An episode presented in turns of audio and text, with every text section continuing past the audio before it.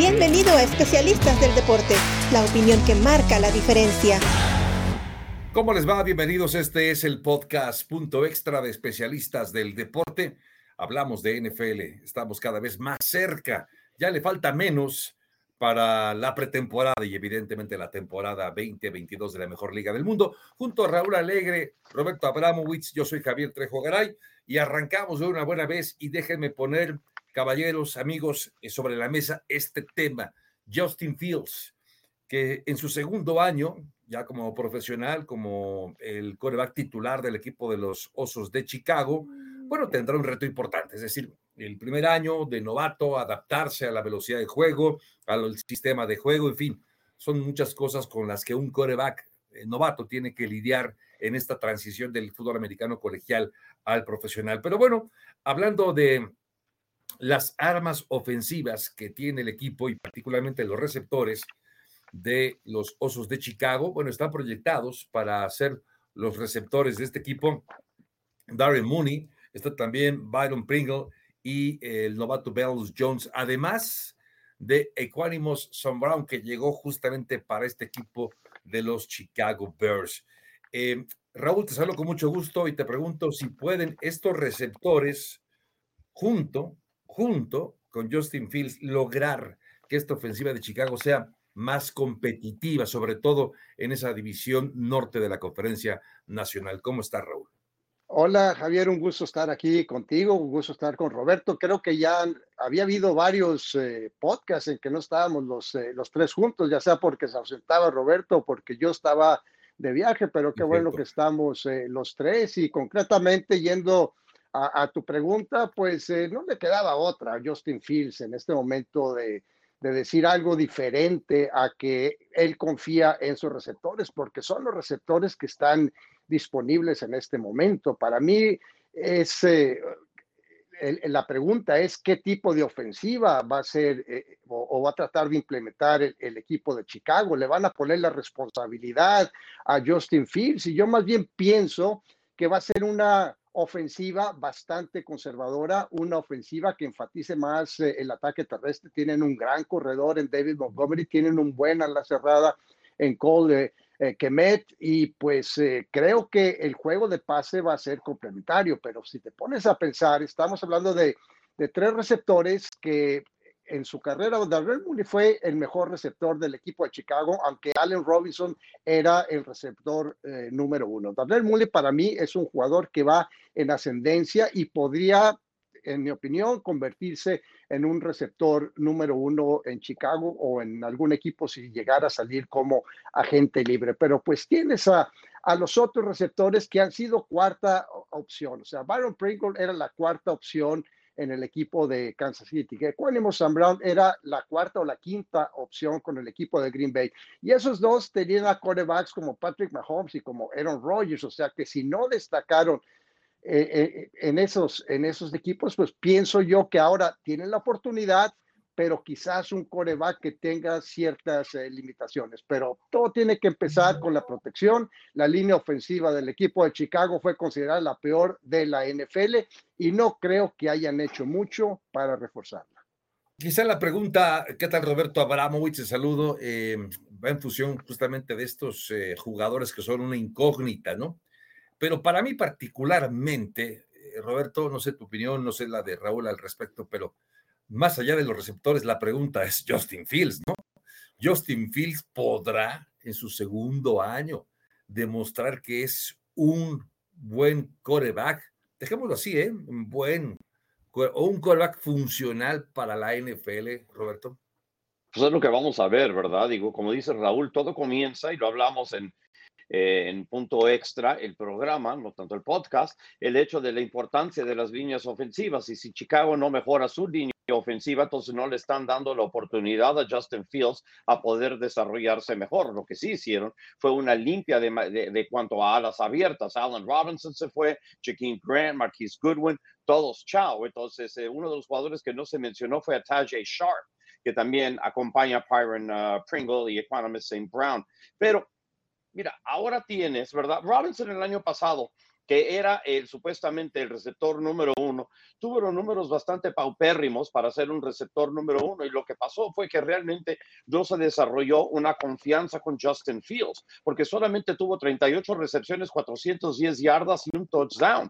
Entonces, digo, esos realmente no son números muy buenos. De repente en Los Ángeles, a donde se va, las cosas van mejor. Donde sí tuvo una muy buena química fue con Darnell Mooney, que tuvo más de mil yardas y él fue realmente la opción número uno. También hay que recordar que en el draft consiguieron a Velos Jones. Entonces vamos a ver qué tal él va a poder eh, adaptarse.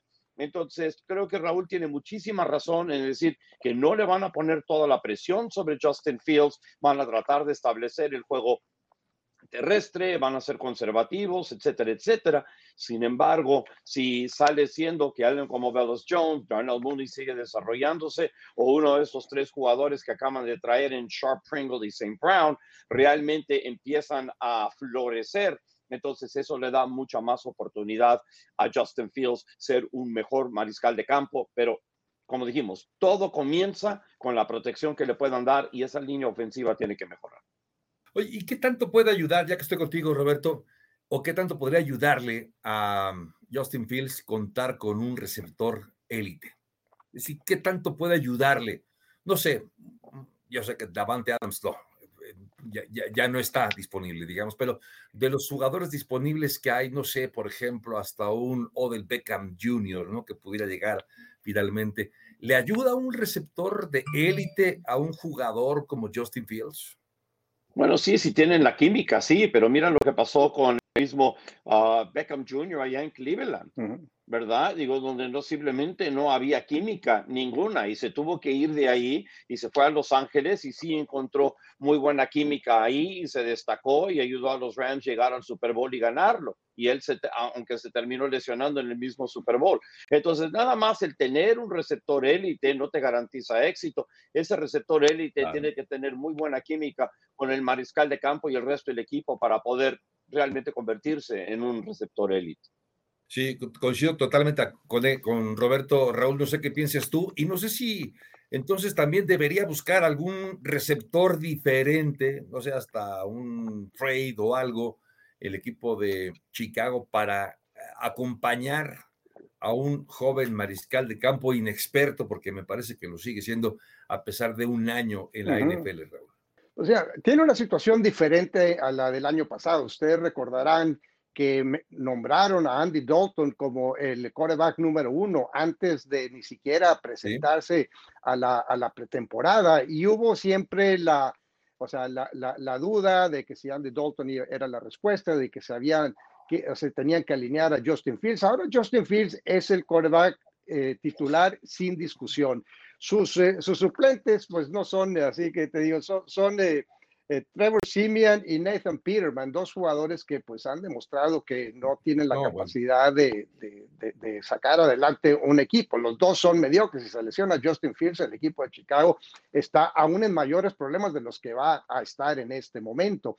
Ahora, contratar a otros receptores, bueno, hay dos que podrían ayudar que han demostrado en otros equipos que son confiables y me refiero a Emmanuel Sanders y a Cole Beasley. Julio Jones está también disponible, pero dudo que vaya a un equipo que está en total reconstrucción como es el, el equipo de, de Chicago. Pienso que Julio Jones se va a terminar contratando con un equipo contendiente, pero en el caso de Cole Beasley es un jugador que te abre todas las eh, trayectorias eh, por el centro y Emmanuel Sanders sigue teniendo velocidad y creo yo que ambos, los dos, eh, son eh, mejor opción que Pringle y que Quanimo Sam Brown. De, de, de Jones en este momento, pues la verdad, no, no, sabemos cómo va a desarrollar en la posición de, de receptor. Muy bien, sí, sí, es, es, una interrogante. La verdad es que un segundo año también se convierte en un reto para cualquier mariscal de campo, sobre todo con las dudas que dejó el año pasado. Ahora, eh, pasemos a hablar también de otro mariscal de campo, no sé si llamarlo ex mariscal de campo, aunque no está oficialmente retirado, pero le ha costado mucho trabajo seguir jugando. Me refiero a Colin Kaepernick, que bueno, la semana pasada tuvo un entrenamiento eh, con los Raiders de Las Vegas.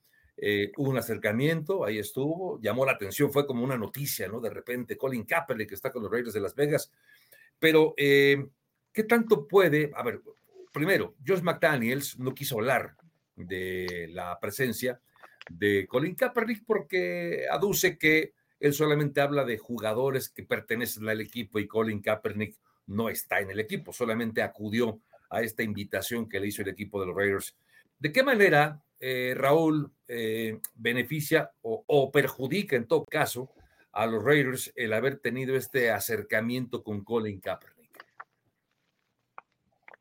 No creo que ni los beneficie ni los perjudique. Ellos eh, quisieron darle la oportunidad de, de demostrar sino todo lo contrario, exactamente. O sea, eh, no, no creo que sea ni contraproducente ni, ni, ni favorable. Para mí fue un, entrenamiento como tienen muchos otros jugadores que, que, nunca se mencionan, pero estamos hablando de Colin Kaepernick, que es eh, sin lugar a dudas el jugador más controversial en la NFL en los últimos años y no necesariamente por cuestiones de, de, de, los emparrillados, sino por toda la, la, la iniciativa que tiene él de, ser una persona activista. Ahora, el, equipo de los Raiders está muy en su decisión. Y yo más bien les pregunto a ustedes si consideran a, Colin, perdón, a Colin Kaepernick como un buen coreback, basados en su historial como titular.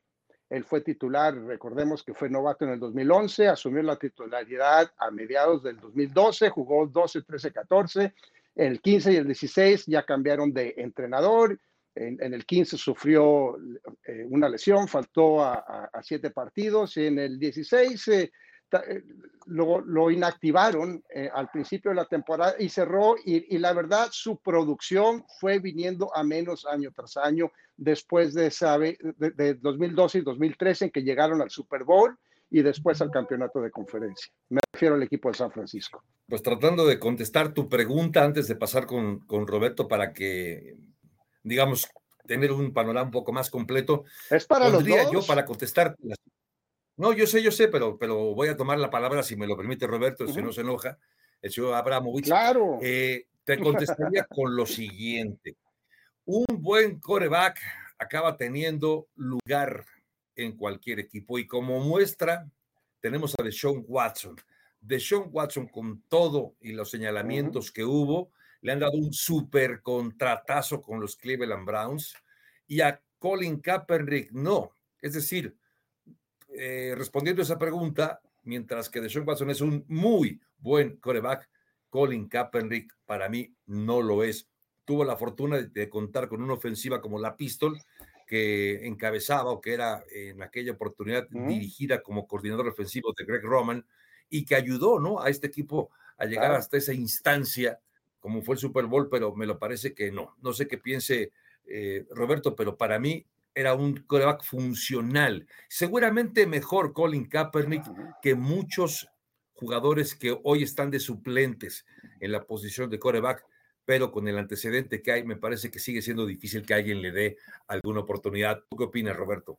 Yo creo que eventualmente alguien le va a dar oportunidad y si va a haber un equipo que, que, tiene más chance que todos es el de los Raiders que históricamente le han dado oportunidades a gente que nunca han tenido oportunidades antes. Tuvieron la primera presidenta que era Amy Trask, tuvieron el primer eh, entrenador en jefe de raza negra en Art Shell. Entonces, ellos eh, no, no les importa a ellos la controversia. Mira, les quiero dar algo de lo más destacado, ¿ok? Que para mí se destaca de Colin Kaepernick, que su última temporada regular fue en el 2016.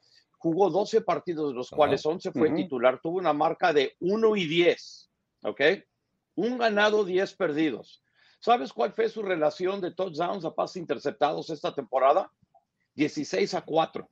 ¿Sí? 16 a 4. El problema no fue él, ¿ok? El problema no fue él. En general, es 72-30. ¿ok? Llevó un equipo al Super Bowl. Tú me vas a decir en este momento que Colin Kaepernick, si está sano, ¿verdad? ¿Verdad? Que no es mejor que Nick Mullins y Jared Stidham, ¿ok? Ellos son los dos mariscales de campo que están detrás de Derek Carr, ¿ok? Y yo te puedo ir probablemente equipo por equipo si me das tiempo de investigarlo y te lo digo que es mejor que probablemente todos los, los, mariscales de campo suplentes de la liga y probablemente mejor que varios que están de titular. ¿Ok? Yo creo tanto así en Colin Kaepernick. El problema de Colin Kaepernick es que es, te lo digo, de plano racismo. Racismo dentro de la NFL. ¿Ok? Ese es el problema de Colin Kaepernick. Y cuando ya eso pase y debería pasar, entonces él debería tener una oportunidad más de poder jugar en la NFL. Y no me digan que esté viejo, ¿ok? Que está viejo. Porque hay un mariscal de campo que fue al mm. Super Bowl el año pasado que es 10 años mayor que Colin Kaepernick. ¿Ok? Entonces no me digan que está viejo y que por eso no lo van a contratar. No sé, ¿tú qué opinas, Raúl? ¿Es racismo? Mira, es, eh, mira, son, son muchos eh, factores. Racismo es una de las razones. Cuando, eh, cuando tuvimos uno de estos podcasts, Roberto, en el cual tú no, no estuviste presente, uno de los temas fue, fue Colin Kaepernick. Y, yo lo que mencionaba en ese, en ese podcast es que Colin Kaepernick no puede ganar de ninguna manera. Si lo contrata un equipo, un equipo se va a echar una responsabilidad en la cual tienen que aceptar todas las consecuencias que trae su contratación. Si alguien tiene equipaje y equipaje pesado, es Colin Kaepernick, pero él no puede ganar. Si él lo firma un equipo y juega y, llega el momento del himno nacional y se para respetuosamente, la gente que es activista, la gente que lo apoyó a lo largo de su carrera, va a decir que él traicionó a sus principios. Y, si se empieza a arrodillar y empieza otra vez a protestar, se le va a echar encima la otra mitad del público. Lo que tú dices de que si es el mejor coreback, será mejor atleta, pero para mí Colin Kaepernick es un coreback que funciona en sistemas como mencionaba eh, eh, Javier hace unos momentos, el pisto, la, la RPO, un sistema como el que corre el equipo de Baltimore, que es específico para sus cualidades. En el momento en que Kirk Roman sale del equipo, eh, tú puedes decir que tiene 16 pases y 4 eh, touchdowns, pero completa menos del 60% de sus pases. Hoy en día en la NFL eso no va a funcionar. Y el sistema de Josh McDaniels es un sistema muy complicado que para mí en este momento, los dos años que no estuvo con, eh, eh, con Greg Roman, Colin Kaepernick para mí tuvo años eh, mediocres independientemente de que haya sido 16 touchdowns y 4 intercepciones.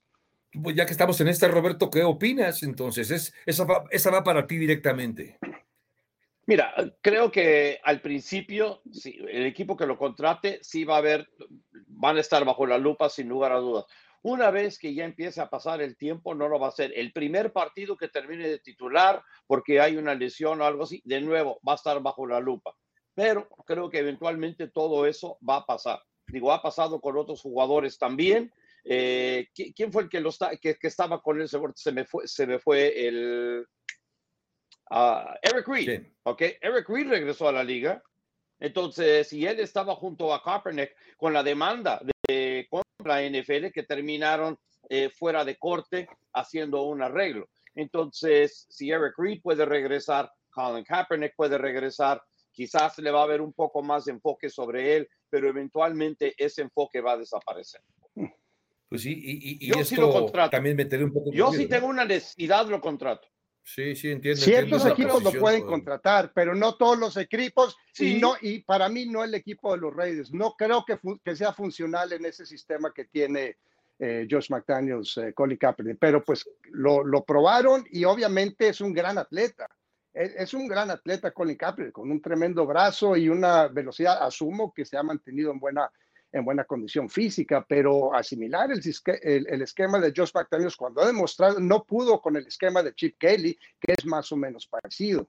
Ahora, pero mira, en, cuanto a su no, venga, no decir que nada más que durante la práctica que, que, que, él tuvo, el ensayo que él tuvo, no deslumbró a nadie, pero hizo las cosas muy bien. O sea, nadie está diciendo que va a regresar y ser un mariscal de campo élite. Lo que estamos diciendo es que va a ser un mariscal de campo que puede ser muy servicial para cualquier, para algún equipo que de repente pueda aprovechar sus cualidades. Pero él no es el único mariscal de campo que esté en esa posición en la NFL. Eso lo puedes decir casi de cualquier mariscal de campo. ¿ok? Si tú pones a Tom Brady en el sistema ofensivo de, de los Ravens, también va a tener un problema adaptándose, ¿verdad? Porque él no corre el balón. Y mira el tiempo que necesitó, que necesitó Tom Brady para adaptarse al sistema de Bruce Arians, ¿ok? Se tardó este, casi más de la mitad precisamente, de la temporada. Precisamente ese es mi punto. Precisamente ese es mi punto. Pero eso, pero, pero luego Eh, Precisamente funciona. ese es mi Pero punto. luego funciona. Cada, que- cada Pero Tom Brady, campo, cada, Tom, Tom cada Brady ya se, se adapta a un sistema.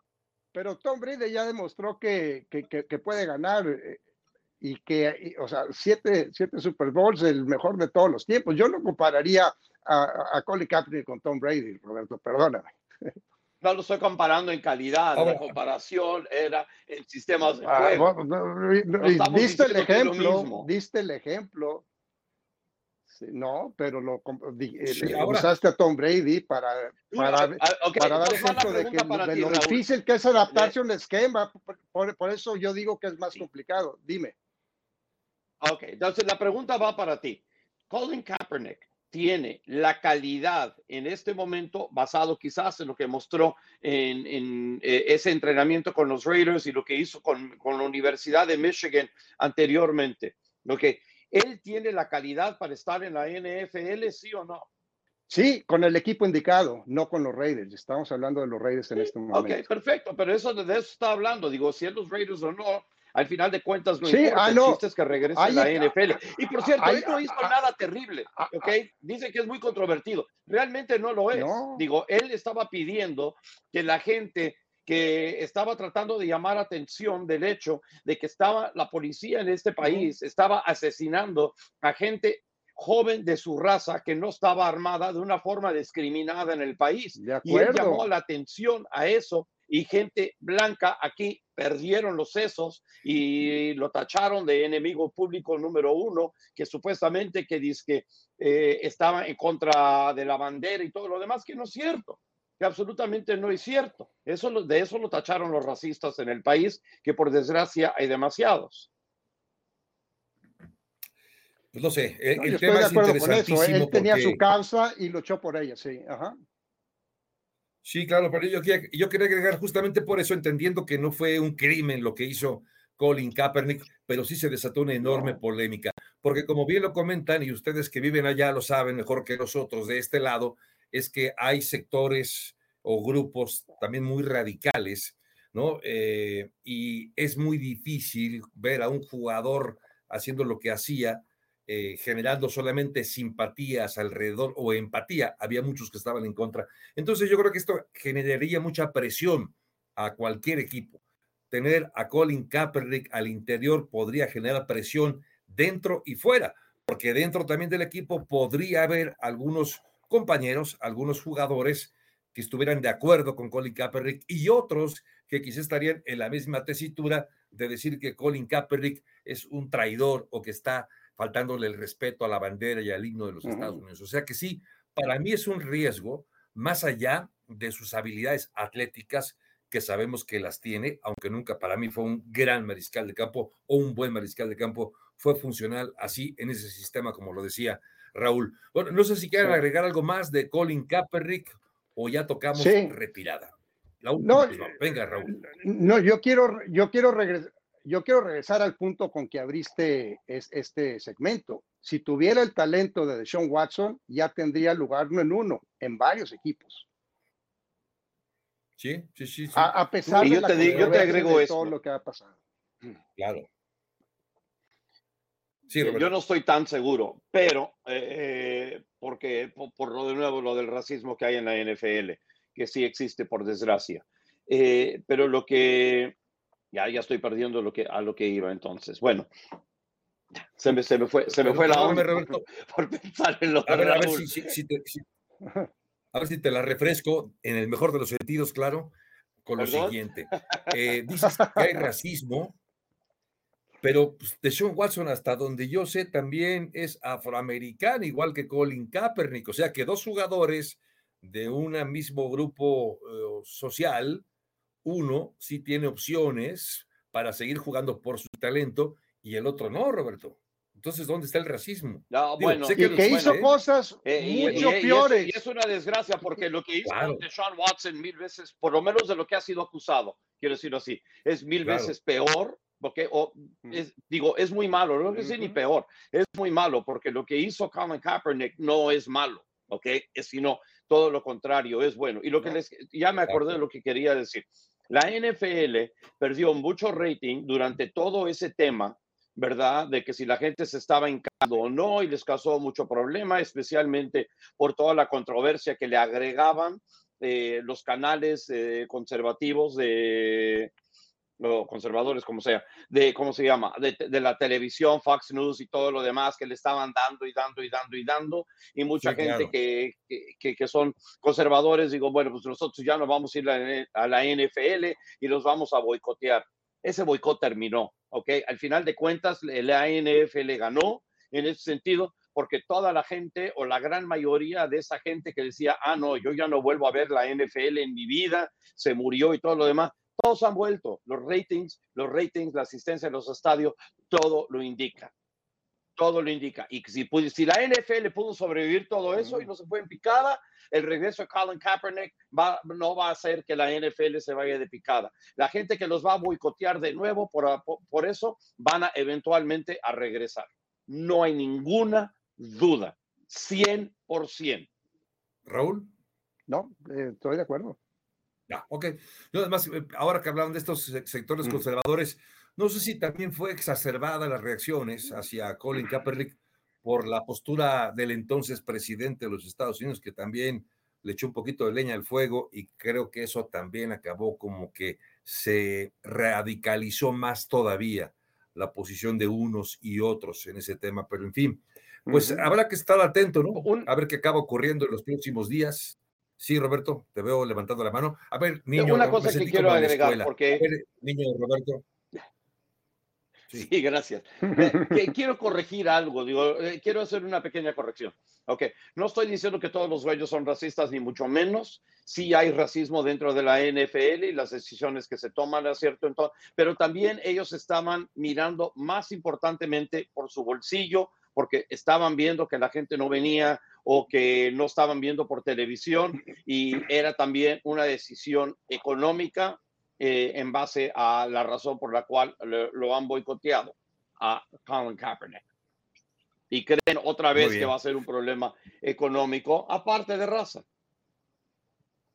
Pues, en fin, ya, ya estaremos muy atentos de lo que pueda ocurrir en el futuro inmediato de Colin Kaepernick. La pregunta queda ahí, ¿regresará alguna vez? Colin Kaepernick a jugar en la NFL. Bueno, el tiempo lo.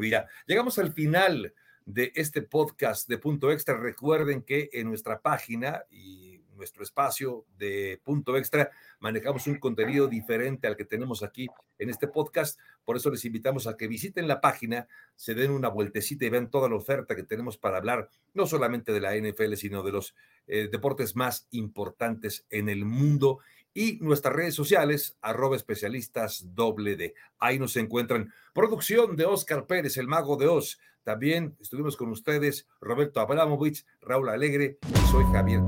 Muchas gracias, pásenla bien y hasta la próxima. Gracias por acompañarnos en Especialistas del Deporte.